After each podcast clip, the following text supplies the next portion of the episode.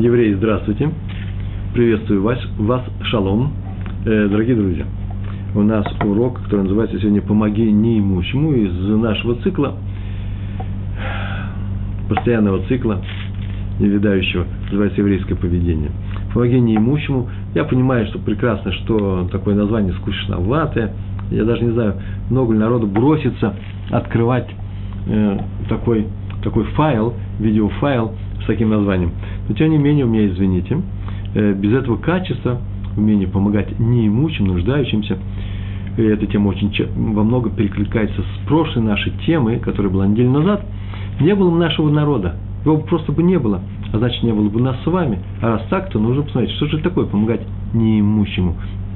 Это частный случай благих дел, о котором говорили в прошлый раз, но здесь есть еще одна очень маленькая особенность. Мы говорим сейчас о помощи именно тем людям, которые остро нуждаются в нашей помощи. Заповедь дать неимущему то, чего ему не хватает. Недельный раздел Ре, книга Дворим, 15 глава, 7 стих, там так написано. Если будет у тебя нищий, если у тебя будет нищим кто-то из твоих братьев в одном из твоих врат в твоей стране, ворот, городов, то не делай свое сердце жестоким. Это запрет. Не написано в позитивной форме, то вот что сделай. Написано в негативной форме. Запрет, императив через запрет. То не делай свое сердце жестоким, не сожми свою руку перед своим братом. Понятно, что это означает этот образ, но раскрой ему свою руку и дай ему в долг по мере его нужды. Заметили? В долг. Не написано дай ему сдаку. Это называется помощь. Та помощь, о здесь говорится – Э, если ты можешь дать ему деньги или какую-то вещь в подарок, пожалуйста, дай. Скорее всего, он откажется, почему? Потому что многие люди не берут подарки, по-еврейски это нормально. Тот, кто не берет подарки, тот и будет жить. Тоже нужно говорить, мы уже часто говорили на эту тему, что такое подарок, что такое не брать подарок, как давать подарки, когда нужно брать подарки, чтобы не обидеть другого человека. То здесь говорится немножко о другом, а здесь именно о том, что помощь дать человеку в долг, он тебе вернет. У него будет такая возможность. И Рамбам написал, Рамбам, он написал, что заповедь, это заповедь Осе, делай. Э, Осе, помогать бедным, делать ему хессет. В прошлый раз мы говорили о гмилут кстати, теперь будем говорить о хессете более целенаправленно. Сейчас я объясню, что это такое. А именно, Рамбам продолжает, хесед – это когда ничему дает именно то, что ему полагается, то, что ему не хватает. Не сколько ты ему положил, ему нужно хлеб 3, не знаю, 3 копейки, меньше 3 копеек хлеб не стоит, дать ему одну копейку. Ну, это принять участие в, в спасении, э, создать такую группу, он еще найдет еще по одной где-то копейки. До, до рубля он настреляет, ой, извините, это не, не оттуда. Э, так или иначе, нужно ему помочь. Э, Рамбам пишет то, что ему и не хватает, это твоя забота. И нужно дать именно столько, сколько сколько у тебя есть. Тот, кто дает, тоже определяет что-то. У него нет, например, э, столько, сколько требуется этому нищему. Вот, по мере возможности. Так иначе, что ему надо, то и дай. Одежду, предметы быта, так пишет Рамбам, восполни ему то, что ему еще не хватает. Но ты не обязан делать его богатым. То, чтобы у него было с излишеством, это называется, с избытком. Так пишет Рамбам. А в Шульханарух написано. Тем более нужно ему помочь, потому что он, не дай Бог, если ты ему не поможешь, может прийти к нарушению, например, заняться воровством, не дай Бог. И тогда вина будет лежать не только на нем, но и на том, кто мог ему помочь и не помог. Давайте при несколько историй, а потом еще расскажу теорию. Сегодня как раз я запланировал такую серьезную теорию. Нужно просто взять и записать все это. Правила из э, серьезных книг. Что такое помощь другим людям. Первая история про раби Исхака Дова Соловейчика, который написал автор книги Бета Леви – Бес Левиет. Та книга, по которой мы учимся, сборник, много книг, по которым мы учимся, многие серьезные книги. Э, так вот, про него самого известно, что он всегда помогал бедным, как, именно как мог, насколько мог. У него был такой обычай давать деньги беднякам тут же, как только они у него появлялись, он не мог их носить себе. Такой, такая есть поговорка, такое есть высказывание из Талмуда, не дать деньгам, не дать деньгам ночевать Э, у тебя дома, чтобы они шли, не ждали чего-то, а шли сразу по назначению. Кто-то нуждается, остро нуждается в деньгах, передай его, э, их ему. И однажды он устроил свадьбу одному богатому человеку, городскому богачу. И тот при всех передал ему деньги в конверте, там еще полагается, кто устраивает свадьбу, получает деньги от того, э, э, э кому он устраивает свадьбу. Сейчас в Израиле в многих общинах это за средства общины, так или иначе. Равин наш ответ живет, он привел ему деньги в конверте, и все поняли, что сейчас здесь большая, э, большая сумма. Между прочим, бедные знали о свойстве э, э, э Бейза Леви, Равы Словечка, тут же отдавать деньги. И в нужный момент они ждали этих случаев, подскакивали, подходили к нему, к Авцуэлу, подбегали к нему, для того, чтобы объяснить ему какая-нибудь тяжелая ситуация. И тут то же самое, подскочил к нему один бедняк, и стал рассказывать про свои проблемы. Раф тут же, не глядя, не открывая конверт, передал ему весь конверт. После этой истории богачи города уже не могли терпеть и пришли к нему и сказали, что этот случай доказывает о том, что Раф ничего не понимает в деньгах. Он не знает им цену. Он дает и богатым людям с трудом. Он их раскидывает направо-налево, раздает, не посмотрев, сколько он дал. Значит, он не может быть главным раввином в их городе. Почему? Потому что человек, который не знает цену деньгам, не может быть участником суда, который рассматривает денежные вопросы. Для него все равно, какие деньги. От этого взять, этому дать. Он не, не понимает это. Это, я бы так сказал, маленькое отступление, уже, наверное, уже привыкли, я не умею без отступлений. Нельзя позволить человеку заниматься преподаванием в хедере или в детском саду, там, где маленькие дети, если у него нет своих детей. Он не знает, что такое э, быть терпеливым с детьми, что такое э, прощать детям. Почему? Потому что он э, не имеет такого жизненного опыта. То же самое и здесь. Если человек не, не понимает ценности денег, как же он может решать денежный вопрос? А раз так, то не может быть главным раввином города. Так они пришли. А он ответил им. Напротив, он очень даже понимает в деньгах, просто большой специалист. Я рассказал вам такую притчу. Притча, это вы знаете, да? А, притча – это русское слово. Машаль. Пример. Вот если вы пойдете в руки бандитов, не дай бог, и они встанут, встанут перед вами с оружием в руках и скажут, выбирайте деньги или жизнь. Или все деньги, которые у вас есть, или жизнь. То что вы сделаете? Я знаю, что вы сделаете. Вы тоже отдадите все деньги, потому что жизнь дороже. Так вот и я, когда я вижу бедняка, который пришел и просит у меня помощи, я сразу вспоминаю, что главная задача человека в жизни, как мы говорили на прошлом уроке, помните, да? Это самый главный момент. А тут он еще подчеркнул правым словечком. Помочь нуждающимся – для этого человек рожден. И поэтому я вижу в любом бедняке человека с оружием в руках, который он направил на меня. Прямо на меня направлен. Сейчас будет выстрел. Сейчас будет выстрел. И передо мной стоит выбор. Или отдать деньги, или распрощаться с жизнью. Я всегда выбираю жизнь. И вам очень советую. Они посмеялись вообще-то. Обнаружили, что ну, нет, на самом деле он помогает им тем, кому нужно. И Всевышний помогает ему, чтобы помощь была адекватной той э, тому требованию, да, тому, той необходимости, которая привела человека просить, э, в ситуацию просить в раввина помощи. Все оказывалось очень строго раз, э, проверено. Он, наверное, живет не на небе, а с людьми и знает прекрасно, кто чего сколько даст, кому что нужно дать, поэтому можно иногда не заглядывать в конверт. Это мои уже слова. Вторая история про раби Исра Залмана Мельцера. Он всегда спешил открывать дверь своего дома перед любым бедняком, который к нему пришел. Однажды он сидел и учился дома э, со своим учеником. И он тут же бросился открывать дверь. Ученик потом ему сказал после этой истории, что он молодой, мог бы пойти спокойно открыть эту дверь. Зачем нужно было старому, уважаемому Раву бежать дверям? Раф ответил. Смотри, многие думают, и ты мог бы так подумать, что разница между людьми, она вообще-то в мудрости.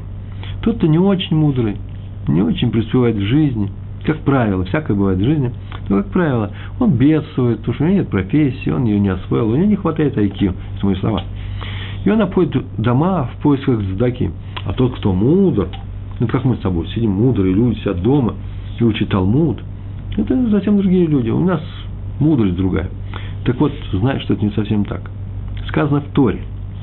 Если в твоей стране будет нищий, раскрой ему свою руку, помоги. Написано, если в твоей стране будет нищий.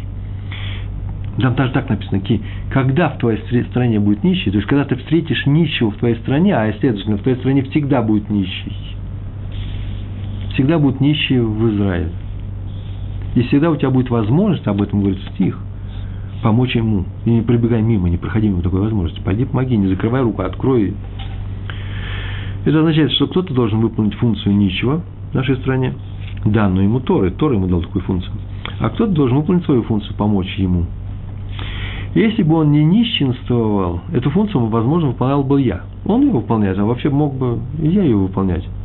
То есть не моя мудрость позволила мне сидеть у себя дома, а именно сама Тора. Не моя мудрость, а Тора, которая дала мне задачу помогать другим людям. Иначе, если я не буду помогать другим людям, будут помогать мне. Поэтому я не могу ни секунды задержаться в своей роли и должен бежать к двери и помогать. Для этого мне дана и мудрость. Не потому я не бегу, не хожу по улицам, потому что я мудрый, а потому мне дана мудрость, чтобы я бежал быстрее, понимал все это, чтобы понять это. Ну, вот второй раз прослушайте, второй раз. Это же непростые фразы. Не очень непростые слова.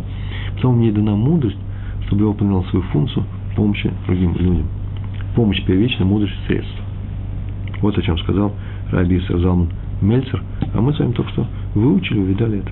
Раби Сви Песах Франк, на прошлом уроке я тоже о него рассказывал.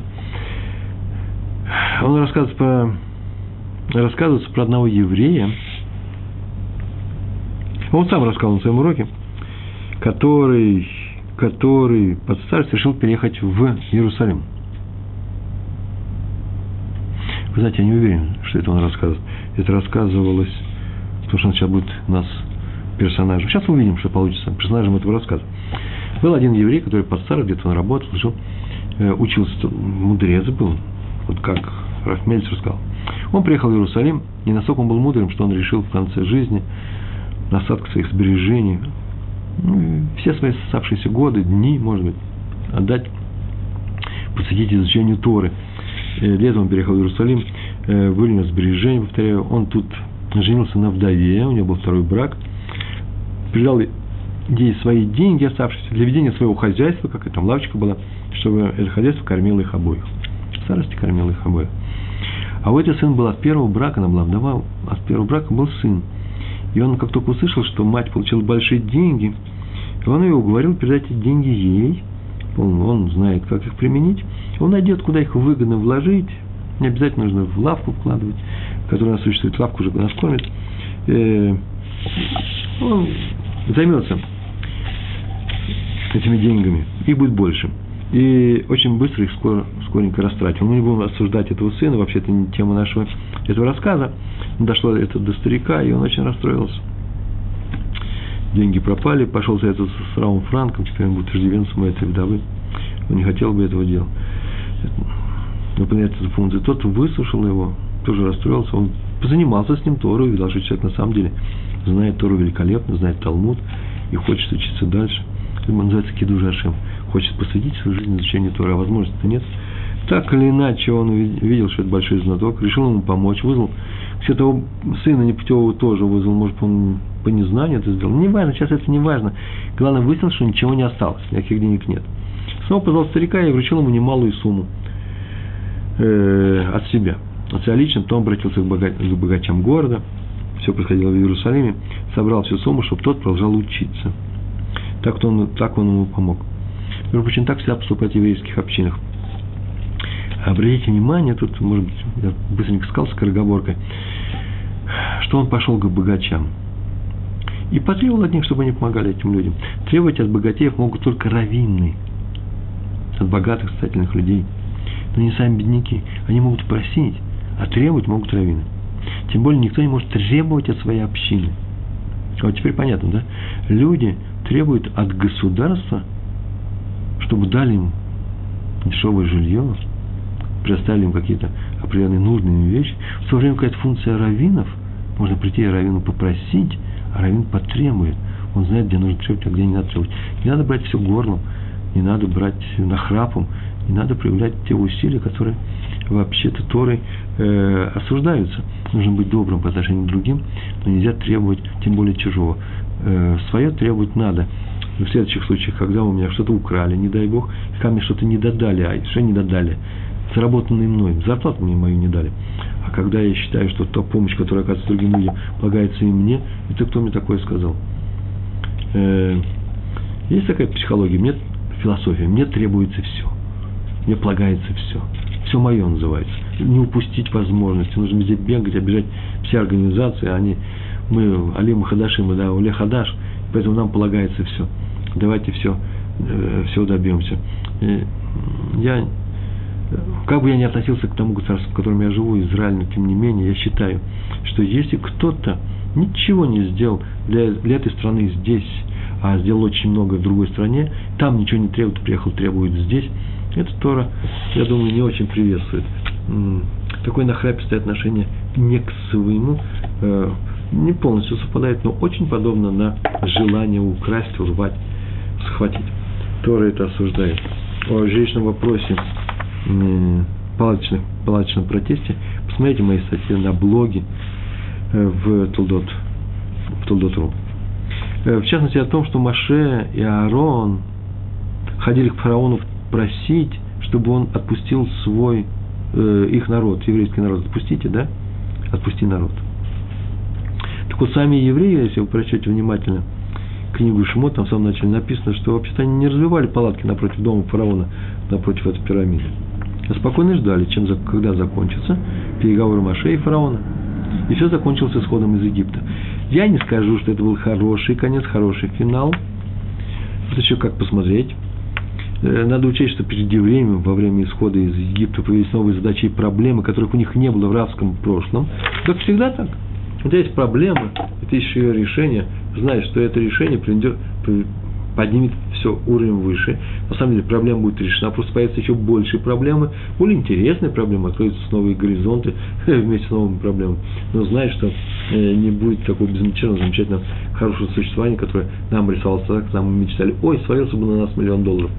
Миллион долларов свалится, и появятся новые задачи. Подчас, не всегда. Я аккуратно говорю, да? Подчас посерьезнее тех, которые были у нас до миллиона, до миллионной эпохи. Следующая история у нас про Адморы из Гур. Раби Исроиля Альтер. Альтер – это фамилия адморовских, э, адморовских, гурских адморов. Автора э, книги э, Бейс Исроя. Бет Исраиль.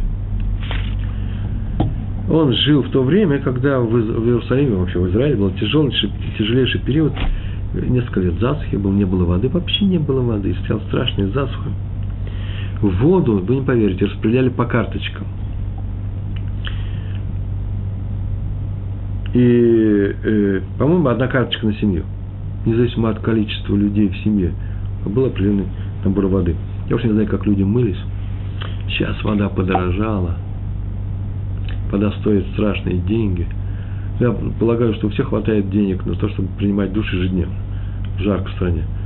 Это, между прочим, показывает э, не только нашу способность смотреть выполнять заповедь смотреть с собой. Всевышний нам дал тело, мы должны смотреть за ним.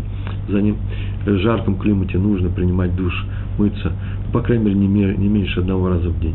Нельзя э, досаждать окружающим, особенно ближним своим, э, и благоухать не самыми серьезными благоуханиями, э, приятными, поэтому нужно мыться, э, э, стирать белье, на это уходят деньги. Я думаю, что ну, нет таких, таких бедняков, которые экономят воду только на сливе Э, в туалете, но еще на мытье самого себя. И еще, заведите побольше цветов и поливайте их просто в горшочку, и увидите вашу жизнь, и в том числе и ваше экономическое состояние э, улучшится. И что произойдет? Произойдет, что я поправлю галстук, поправил. И произойдет улучшение всего на свете.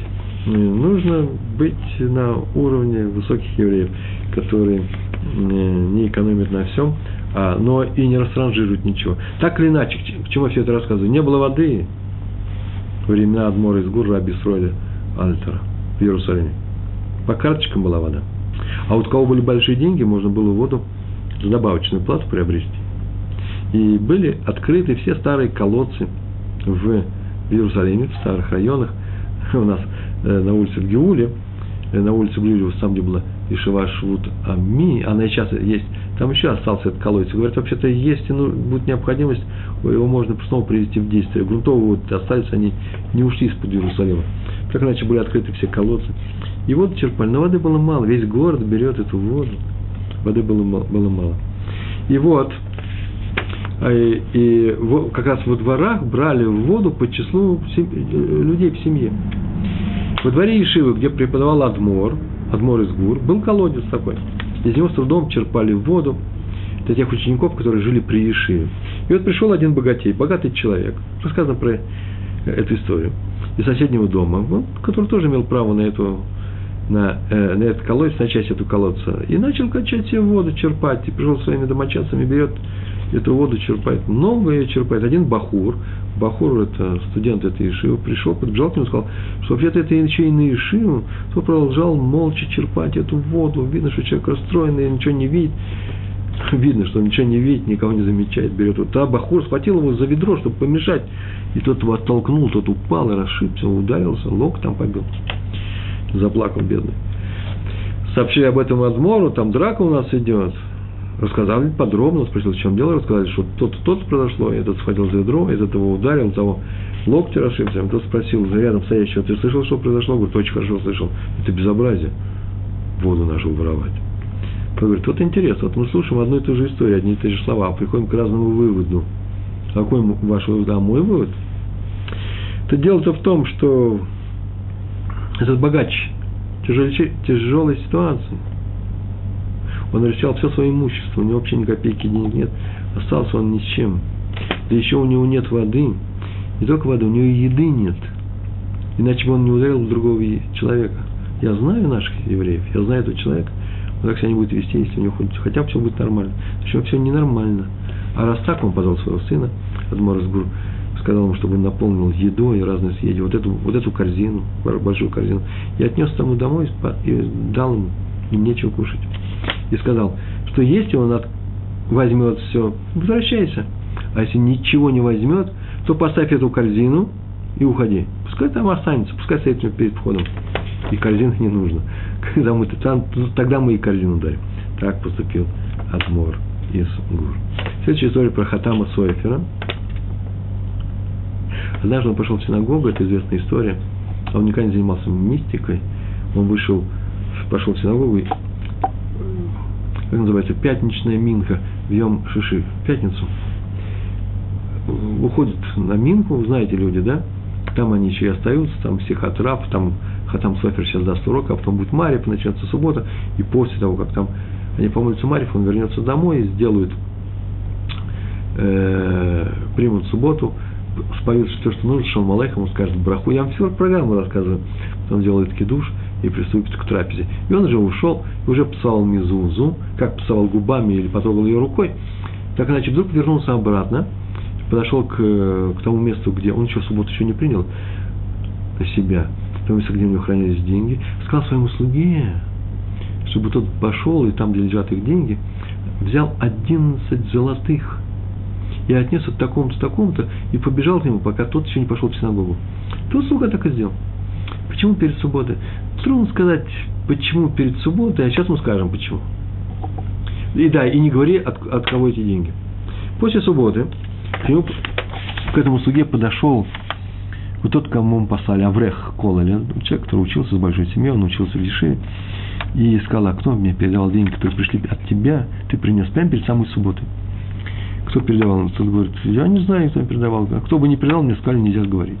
Наверное, был слуга общины, иначе можно было догадаться, что, наверное, Хатам Софер, если он был личным слугой. Тогда Бахур ему так сказал. Знаешь, что тот, кто мне их передал, это не иначе, как ангел с небес, Малах, Малах Мишамаем, который знал ровно, сколько, точно, сколько мне нужно денег. Дело в том, что я снимаю угол в, в свою квартиру, куда ты пришел принести деньги. И давно задолжал хозяину. Угол в квартире. И на днях хозяин ко мне пришел и сказал, что все, он уже не может долго терпеть такого, такого клиента, как я. Вот уже целый месяц я ему не плачу. И долг у него вырос с сегодняшнего дня до 11 золотых монет – ему срочно нужно их отдать. Э, но чтобы поторопить меня дать, он забирает, забирает в счет долга, ну что самое, он самый дорогой взял, который у нас было, подсвечники для субботних свечей, со свечами. Он забрал, и моя жена заплакала первый раз в жизни, у нее нет возможности зажечь свечи. Мы сидели расстроены, сейчас начинается суббота, еды у нас совсем ну, чуть-чуть осталось, еще и свечей нет. И в это время приходишь ты, приносишь один золотых. Я тут же бросился к нему, взял у него свечи, отдал ему свой долг. Кто это был? Тот так и все равно не сказал. И это было чудо, мы зажгли свечи. Видите, тот, кто помогает другим людям, Всевышний помогает ему помогать другим людям. В согласии с тем правилом, о котором мы говорили, если ты делаешь правильные дела, сидишь хорошим путем, хорошей дорогой, сейчас ты выполняешь заповеди, то Всевышний тебе помогает. А если идешь плохим путем, плохой дорогой, то Всевышний тебе не мешает, небо тебе не мешает. В данном случае мы видали, что он, было дано Хатаму Сеферу узнать, что нужно 11 злотых, тот ему передал. И люди зажгли субботние свечи. И провели субботу не в плохом состоянии духа, это тяжелая, тяжелая суббота, а именно радуясь о том, какое счастье, как Всевышний помогает. Это Всевышний помог. Кто помог Хатам Соферу? Кто помог? Всевышний через Хатам Соферу. А сейчас очень важное место, о котором я с вами, вот вам и обещал. И сейчас я его буду рассказывать это место очень долго. Э, так мне кажется, что уже пора приступить к чему-то чуть более серьезному. А, мне в свое время э, сказали. Я туда всякие уроки, и у нас тут был урок про десятину, сейчас я назову это десятину. И там нужно было несколько правил э, узнать. Э, в частности, была сообщена фраза, такая была сказана, что вот сдаку берут от, можно брать от десятины. А некоторые возмутились, ну как же так? Вот и Пятигорский рассказывал на своем уроке. Зака это зака, а десятина это разные вещи. У меня целый урок есть. Есть целый урок, который называется десятина. Видеоурок. Посмотрите там. Э, правило такое. Зака – это то, что мы другим людям даем, когда они просят у нас помощи какой-то. Э, вот сегодня мы об этом говорим, помощь неимущему. Есть такая вещь, как десятина. Каждый раз, каждый месяц, я, каждый месяц, можно чаще, главное, от э, досад, которые я, от того, что я получил, сейчас мы будем говорить немножко потоньше, назовем эти правила, я отделяю десятину, и она идет целенаправленно на некоторые вещи, например, на поддержку э, еврейских организаций, или на поддержку Ешивы, Колля, Хейдера, э, или э, в больницу, или просто некоторым людям, которые помогают это, э, изучать Тору. Можно ли назвать это задакой? Так вот, многие, многих наших мудрецов зака и, э, и десятина в принципе одно и то же. Они не делают больших э, э, э, различий. И, как было сказано, а вот у Псиорского есть различия, и тонко было отмечено, что на самом деле урок-то у нас идет по мусару. Отсюда мы не учим Аллаху, закон. Мы не учим всеми тонкостями этот закон, как он написан в наших книгах, как мы должны его выполнять. И поэтому, как мусор, ну, как мусар, как еврейская этика, все это совершенно допустимо, стимулирует нас, подвигает на подвиг соблюдения э, той или иной заповеди, в частности, э, помощи ближним, но закон нужно учить отдельно. Если мы можем на него опираться, можем назвать его, но нужно знать, что закон учится более серьезно, чем то, что происходит на наших уроках. Так или иначе, сейчас я хочу дать общий обзор заповедей. Я специально выписал своих книг, которые э, называются заповеди Бейн Адам Лихаверон, между людьми. Мы говорили, на прошлом уроке, неоднократно говорили, что есть заповеди между людьми, мое отношение к другим людям, и есть мое отношение к Всевышнему, выполнение заповедей, которые дал мне Всевышний, Бейн Адам Ле Маком. Сегодня будет Бейн Адам Лихаверо. Лихаверо между человеком и его ближними. Вот потому что заповедь Хеседа, которой мы сегодня занимаемся, это одна из заповедей Бен Адам Лихаверу. А поэтому повторим все заповеди этого рода, все, что входит в Бен Адам Лихаверо. Я возьму и перечислю. Их ровно 11 позиций. Теперь буду брать и читать с маленькими объяснениями, что здесь у нас происходит. 11. Первая позиция, прямо так называется, полюби своего ближнего, как самого себя. Это особая заповедь Торы. Как ее исполнять нужно – полюби своего ближнего. Не просто полюби, ох, я его люблю, никак не помогаю. Нет. Ее нужно исполнять в согласии с принципом, великим принципом э, мудреца Илеля, который сказал, не делай другим ничего, ничего того, что ты бы не хотел, чтобы делали тебе. И вот этот принцип надо дополнить выполнением другого правила, согласно которому еврей обязан стараться, например, дополнение, разделить бремя несчастья, которое обрушилось на другого еврея. Сюда же относится извините, особое отношение к еврейским мудрецам, в прошлый раз мы тоже говорили на эту тему, а также к следующим категориям людей, герам, э, особое, значит, хорошее отношение, да, э, герам, людям, перешедшим в еврейство, а также стремление избегать любого вида ссоры, конфликты, э, да, это важный момент именно этой заповеди «полюби своего ближнего», И также нужно избегать зависти, которая будет, э, может родиться в тебе, не дай Бог, или не породить зависть в другом человеке, сюда же относится, а также запрет на ненависть по отношению к другим людям, даже если у тебя есть основания, даже если они тебя к этому сами толкнули. Это первая позиция. Вторая позиция – гемилут хасадим. Это то, что мы говорили на прошлом уроке. Милость к ближним, хорошие дела к ближним. Это, всего, это самая короткая вещь. Мы говорили в прошлый раз, много на эту тему говорили, благие дела. Мы повторим, просто перечисли их. Надо стараться быть посланцем доброй воли, мы говорили. Следует всех принимать людей с радостью. Я не раскрываю, потому что в прошлый раз мы говорили на эту тему очень подробно. Если можно поддерживать всех других людей добрым советом, молиться за других, входит сюда – примерять противников, тех людей, у которых возник конфликт, и если есть возможность, давать в долг необходимые вещи. Видите, как очень коротко. Третья позиция – заповедь сдаки. О, это сегодняшний урок. Материальная помощь. Это очень важная вещь, оказывается. Сегодняшняя тема. Стараться давать сдаку каждому, кто ее просит. Стараться, очень не ждать, у меня нет возможности, нет. И у меня нет возможности взять то, что он просит. Потому что ему, кстати, и не надо, он просит. Ой, это нужно знать то, что он просит, то, что ему нужно, это не все одно и то же. Тоже сходу могу сказать пример, он просит, например, порцию героина. Да, нужно давать ли ему. Явно, что не надо давать, а иногда надо что-то дать. Так или иначе, надо все это учитывать, нужно ко всему с умом подходить. Но заку не дают на то, э, тем, тем предметам, тем вещами, что нам самим не нужно. Тоже с умом нужно подходить, да? Если имеется в виду, что следующее, у меня три стола, и мне нужен один – Э, это мне не нужно, нужно будет дать заку. Так вот, это нужно дать заку, это нормально. А вот то, что у меня есть, и оно никому не нужно, вот этого, между прочим, лучше, лучше бы избежать. Хотя кто его знает, бывает такое, что и нужно. Не-не, нет, не знаю.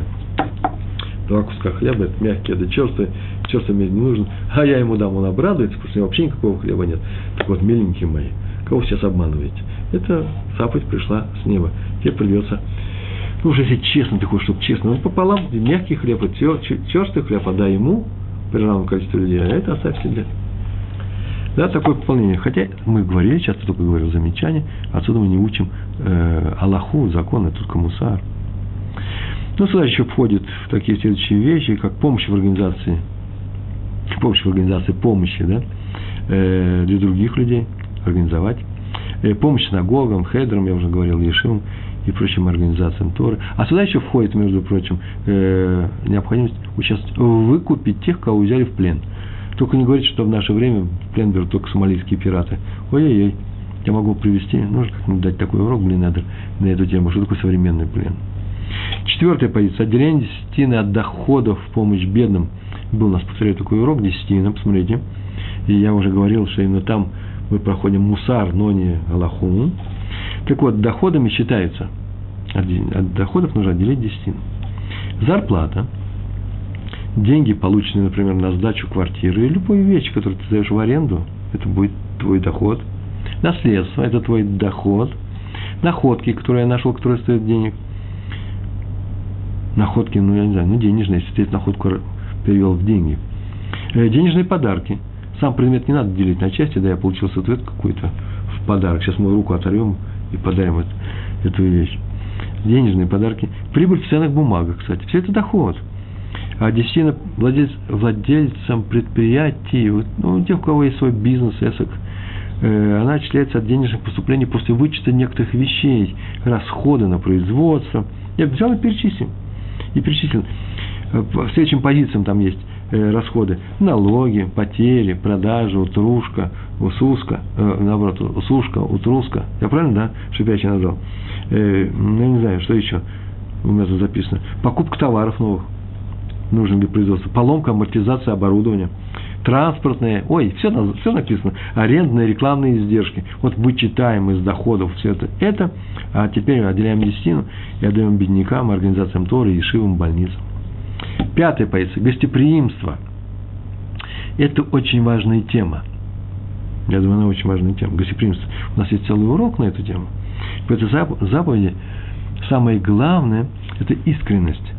Не формальное оказывание приюта и помощь тем людям, которым нужен этот приют, а именно искреннее. Тут нужно важное радушие и приветливость.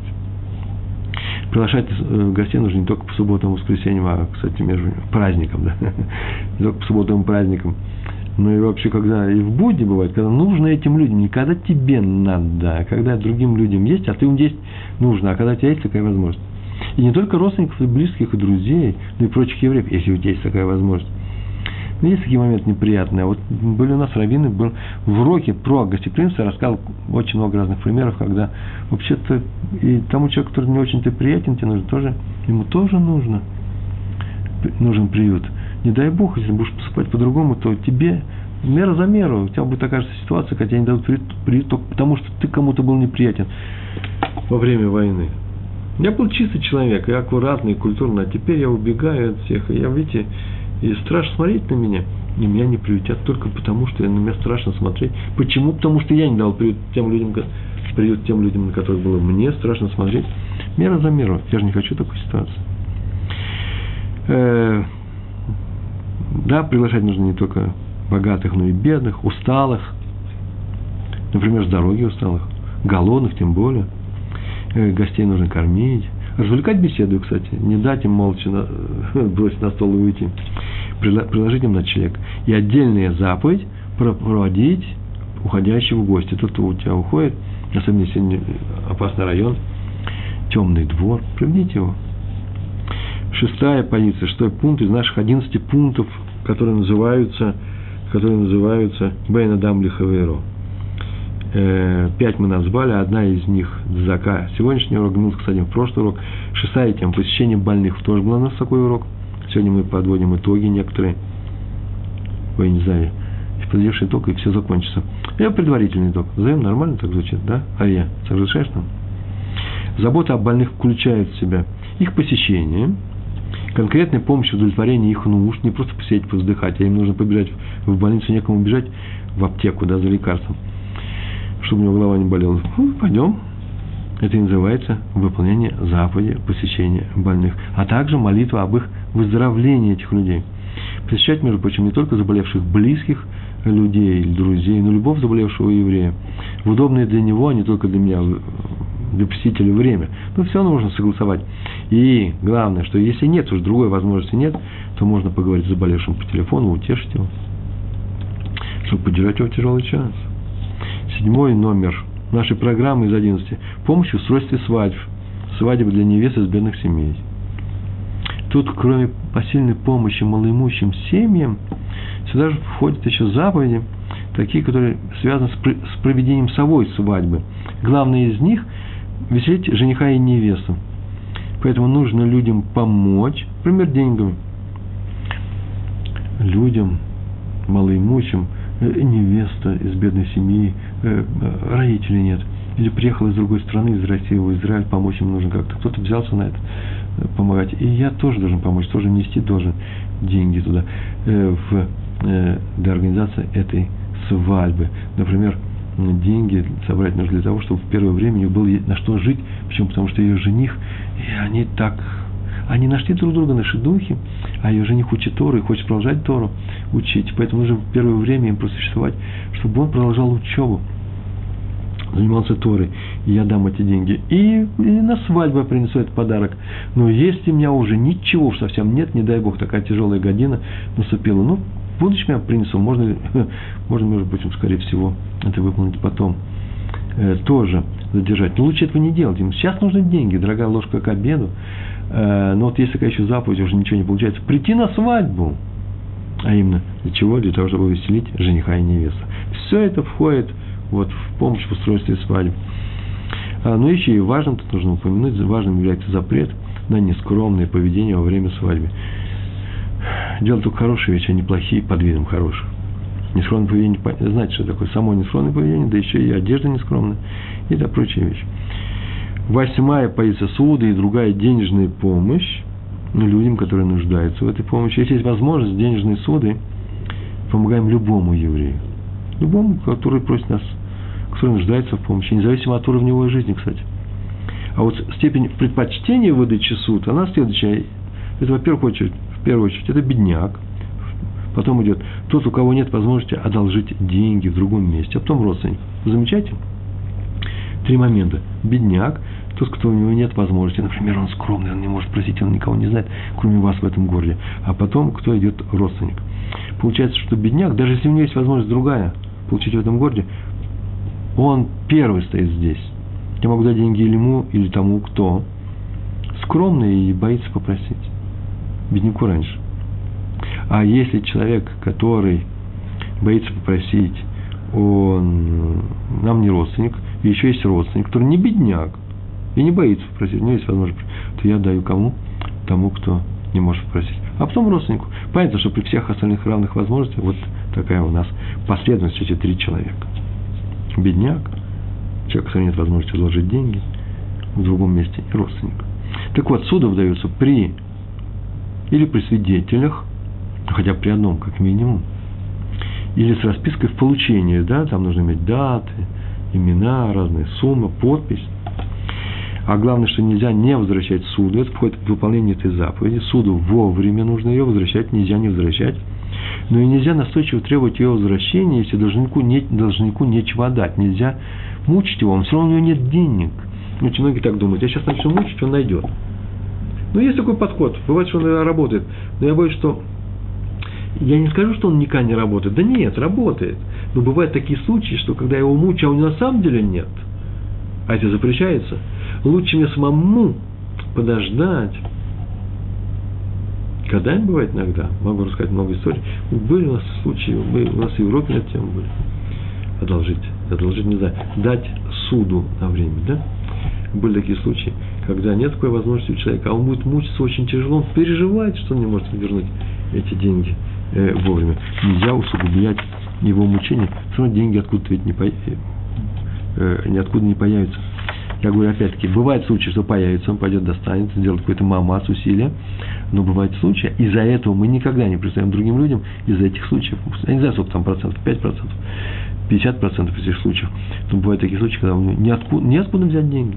Значит, будем ждать, скромно ждать, когда небо э, э, смелся к нему и ко мне. Нужно молиться вообще за этого человека, чтобы он получил деньги, получил работу и так далее. И моя молитва, скажется, именно выльется именно в то, что он найдет эти деньги. Были, были у нас такие уроки. Помощь в работе с котом. Это девятый пункт, самый простой и отдельная заповедь Торы. С котом нужно помогать людям э, работать. И у нас кота нет, поэтому я о ничем не буду говорить, но помощь при разгрузке чужой скотины, а также в погрузке груза, да, это знаете. Чему все это э, говорится? Потому что помощь осуществляется вместе с ее владельцем. А вот чему? Тем более надо помогать, помочь человеку, стоящему под грузом. Даже если вы его не знаете. Сейчас из Донецка придет вопрос, на меня обязательно спросят, а если это не еврей? Так я вам тоже моментально ответить, по возможности помогите. И не еврею. Ведь когда человек стоит под грузом, сейчас он упадет, ведь ну, никто ему не лезет туда, в душу с анкетными вопросами про анкетные данные. Сначала помогите, а потом, если уж хотите, ошарашьте его таким неожиданным вопросом. Мы ему помогли, он счастливый говорит, спасибо, братан, спасибо большое. А мы ему говорим, да ничего, нормально, ты еврей. Это называется здорово рассмешить. Я так полагаю, что да. Хотите его рассмешить, но не обидеть. Да, правильно, Донецк? Третье. Возвращение находок владельцам. Ну, эту тему мы вообще изучили вдоль и поперек. У нас целые уроки есть, целые трактаты на эту, э, на эту вещь. Я могу все это прочесть, э, а могу от, в, э, в конец урока. Если у нас останется время, я могу рассказать. Мне ужасно нравится эта тема возвращения находок владельцам. Главное, что вещь можно взять себе только тогда, когда что А, когда известно, что в момент, когда вы нашли эту вещь, владельцы с ней уже распрощались. А распрощаться они могут только в следующих случаях. То, когда они знают, что на этой вещи нет приметы, по которой они могут вернуть. Но в некоторых случаях даже при наличии, при отсутствии примет они все не, не распрощаются. И поэтому эти законы надо изучать. Ой, они совершенно замечательны, именно для еврейской головы. Столько логики, такие красивые законы, все продумано, все замечательно. Эти законы в наших, в наших руках и возможность возвращать чужие находки в, нашем, в наших руках. Как человек радуется, когда он что-то потерял, он расстроился, а потом ее возвращают. Ведь ничего же не изменилось. Как был до потери, так и оно сейчас и стало. А эти радость его – Э. Доставить человеку радость, вернуть ему чужое. Это просто необходимость. Мы же ничего не приобретем, если получим это чужое и не вернем владельцам. Правило есть. если ты взял чужое, то, что тебе не нужно, то, что тебе не нужно, если нужно, то ладно, хоть, хоть как, какое-то оправдание есть. Поэтому, когда берут чужое у нас, мы скажем, ну, наверное, как Хофисхайм говорил, наверное, этому человеку, хоть мы будем радоваться, мы помогаем ему, наверное, ему нечего было есть. Теперь мы помогли, слава Богу. А если мы сейчас возьмем чужое, и нам это не нужно, то рано или поздно будет взято у нас столько же, только уже нужные нам, чтобы потом не удивлялись, почему нас отнимают ситуации какая-то, какие-то люди отнимают то, что принадлежит там. Иногда бывает это мера за меру. А в своей жизни э, не нарушил ли я этот запрет брать чужое? Или брать то, что не нужно мне? Слышите? Это не одно и то же. Взять чужое или взять не то, что мне не нужно. А кто-то мне скажет, ну ладно, мне извините, наверное, я взял чужое, наверное, немного взял. Смотрите, как много у меня отняли. Кто меряет не килограммами это, а меряет именно по недостатку того, по горе, по горечи того недостатка, который мы сейчас испытываем. Для одного человека потерять это, не знаю, 5 рублей, а для другого потерять несколько миллионов одно и то же. Поэтому не надо все приводить к абсолютным цифрам. И последний пункт, одиннадцатый, помощь в спасении чужого имущества. Э, заповедь это является расширением более важного закона, который запрещает равнодушно относиться к чужой жизни. Жизнь – это не имущество, вернее, имущество – это не совсем жизнь, но так считается, что это часть жизни. Человек заработал своим трудом.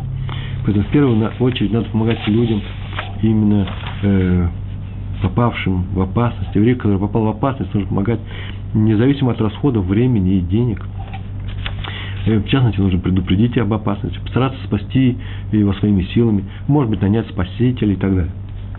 А что касается спасения имущества, принадлежащего другому, то эта заповедь является следствием закона о возвращении находок хозяину.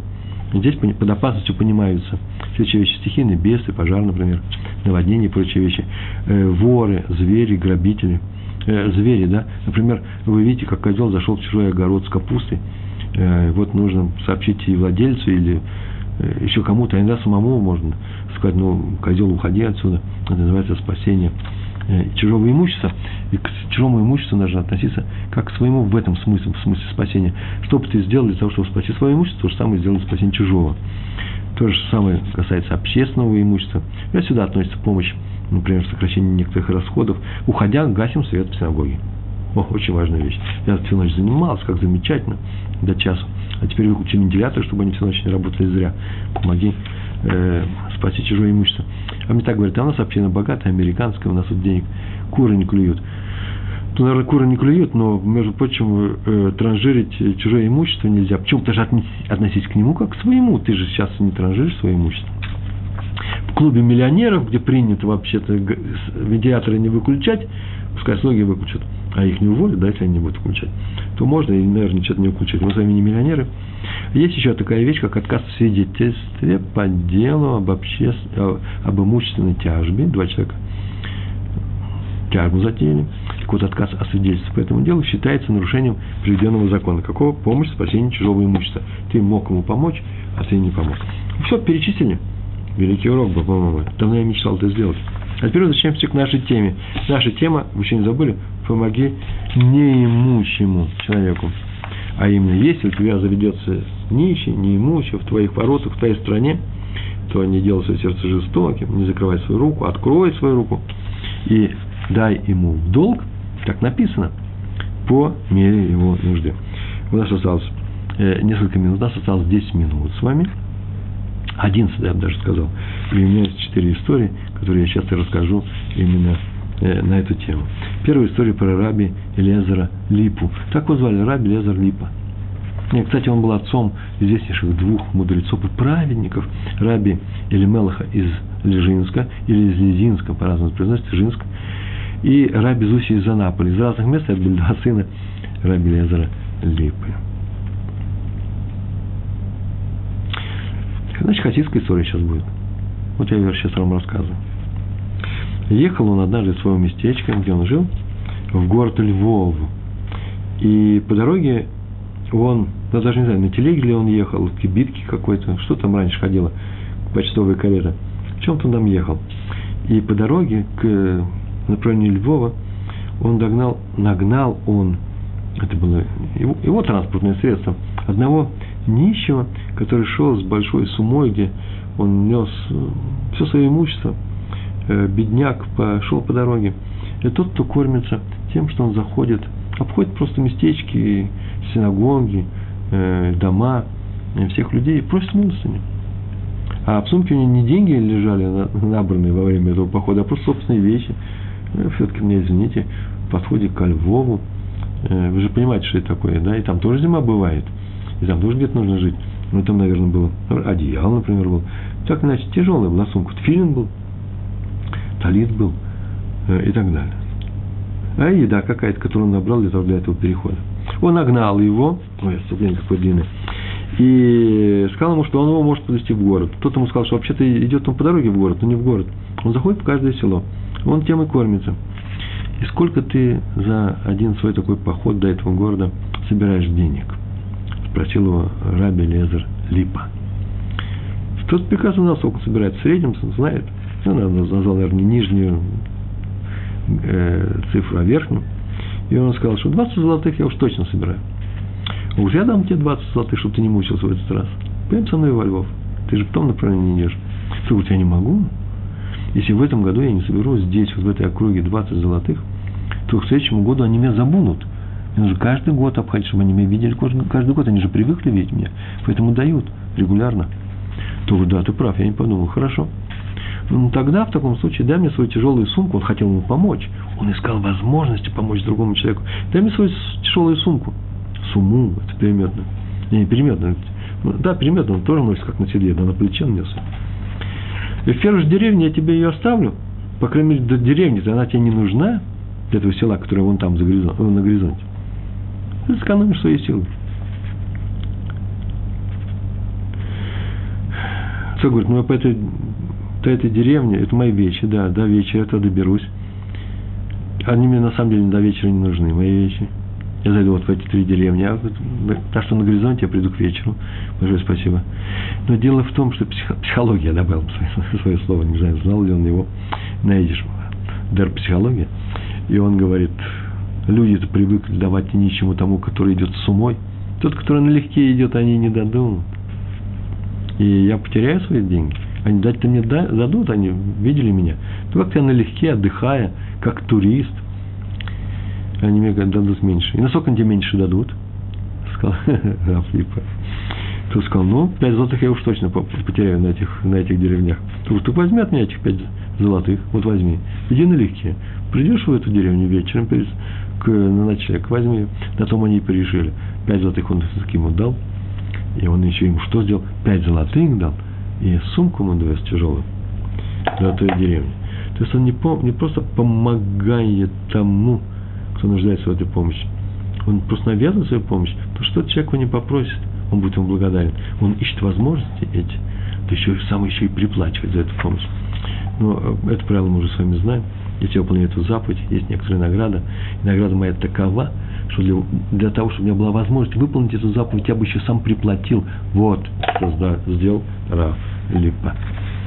Все пора у словечко, который на вопрос своего сына, а что мы должны делать в этой жизни? Что мы должны делать, мы знаем, не делать другому то, что противно самому, как делают тебе, а что нужно, помогаем другому. Мы ищем такой возможность. История про Магида. У нас с вами осталось совсем пять минут. Из Дубны. Чуть больше. И да-да, точно, можете не смотреть. Пять, пять с половиной минут. Посетил он одного богача однажды, большого знатока Торы, кстати. Шесть минут он мне говорит, Олег, спасибо. Могу короче делать, могу длиннее. У меня есть свои хватит. Посетил Магит из Дубны одного богача, большого знатока Торы. Он в молодости учился, он и сейчас продолжает учиться. А просил у него, ответ пришел за задакой. Для бедных. Перед бедным. И стали не беседовать. Но Магит рассказал мудрые вещи. Из Торы. Начал рассказывать. А тот ему ответ тоже мудрые вещи истории, тоже про Цдаку. Магит сообщил ему новости из истории, хидуши называется, да, необычный. Тут ему тоже. На этом Магит вздохнул и сказал, вот что у нас получается. Давайте я расскажу один машаль. Машаль притча, да? Притча Магида из Дубны. Все интересно. Вы, наверное, слышали эту притчу? В одну страну прибыл один купец. Далеко-далеко страна, где-то в горах, там была далеко. И привез сюда лук.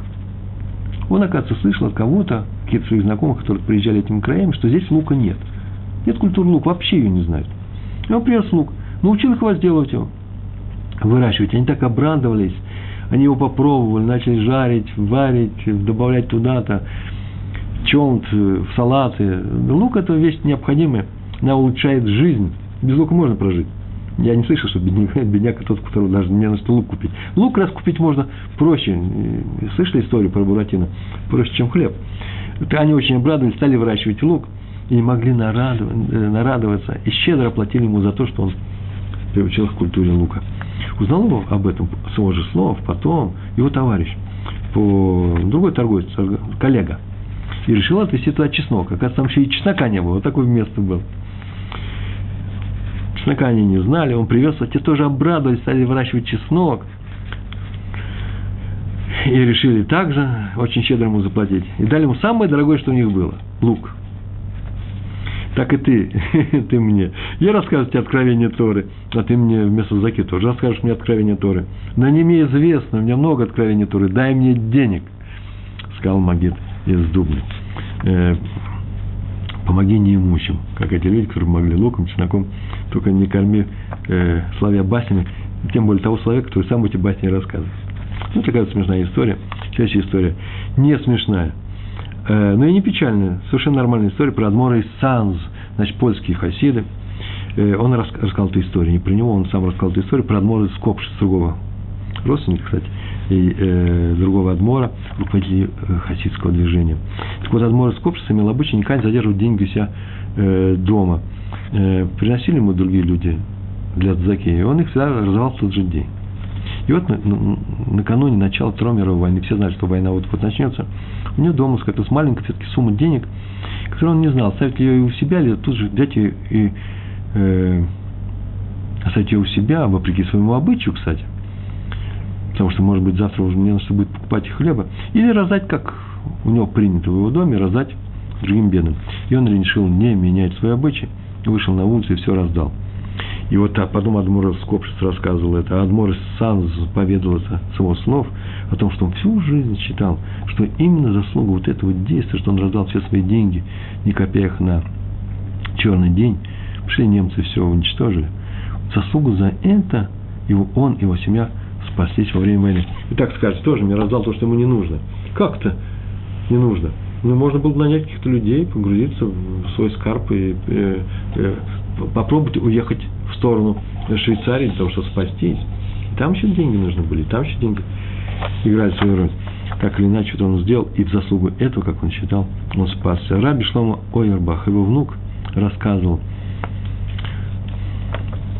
жених, который вот взял в жены мою э, дочь, э, одну из наших дочерей, и свадьба была чуть меньше месяца, учился в Ешиве э, Раб Шмуэля Уэрбаха, сын Раби Шлома Уэрбаха, я с ним танцевал во время свадьбы.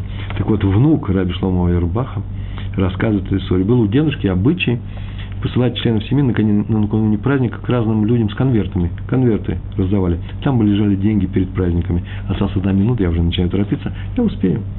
И однажды он послал своего внука в одну семью и сказал, вот дал ему конверт, вот отнеси. А внук сказал ему, «Э, извини, таким-то, так таким я уже сходил, сегодня утром уже передали мы. Я и мои братья, сестры, твои внуки уже передали конверт в эту семью. Может, ты ошибся? Ты дедушка сказал, «Ну, не переживай, Альтидак, отнеси это, вот это то, что я делаю, не по ошибке, намеренно. Он решил, наверное, дедушка забыл или ошибся. А, а что такое лежит особое в конверте? Вроде похоже на деньги, чек. А ребенок, он вышел, открыл конверт, он не был закрыт, конверт приоткрыл, смотрел, ой, а там два, несколько билетов лежат в зоопарк. Билеты в зоопарк. Он пошел, передал, отнес. А потом сознался деду, тяжело было, что дедушка мне извини, конечно, так было это интересно, любопытно. Я посмотрел в конверте, а там лежали билеты в зоопарк. А теперь он вас спрашивается, какая такая нужда давать неимущим людям билеты в зоопарк? На что дедушка ответил, смотри, сказано, дай нищему по мере того, что ему не хватает. Да ведь нищие ведь и папа, мама, и семья, и дети. О хлебе для этой семьи. Люди побеспокоятся, я уверен, что хлеб-то ему дадут. Но кто побеспокоится о детях, которые ни разу в жизни, я проверил, ни разу в жизни не были в зоопарке? Ведь наступает праздник, праздничные дни, хулямеет, да? Пускай они, как остальные дети, сходят в зоопарк. в этот праздник. Пускай у них будет радость в этот праздник. Так сказал Раби Шлома Ойербах, который на самом деле помогал людям неимущим до самого конца, не забывая даже о детях. Что и мы будем с вами делать? Не посылать людям друг друга просто билеты в зоопарк, мы будем на самом деле стараться найти того, кому нужно помочь, с удовольствием, с радостью в сердце помогать. И тогда наш народ, конечно же, решит и квартирный вопрос в Израиле, конечно же, э, э, найдет благоволение в глазах Всевышнего, и Он нам поможет. И нам с вами, прям нам, конкретным людям, вам, вашим детям, вашей родне в, в этой жизни. Только так мы можем существовать как народ. Большое спасибо. Всего хорошего. Шалом, шалом.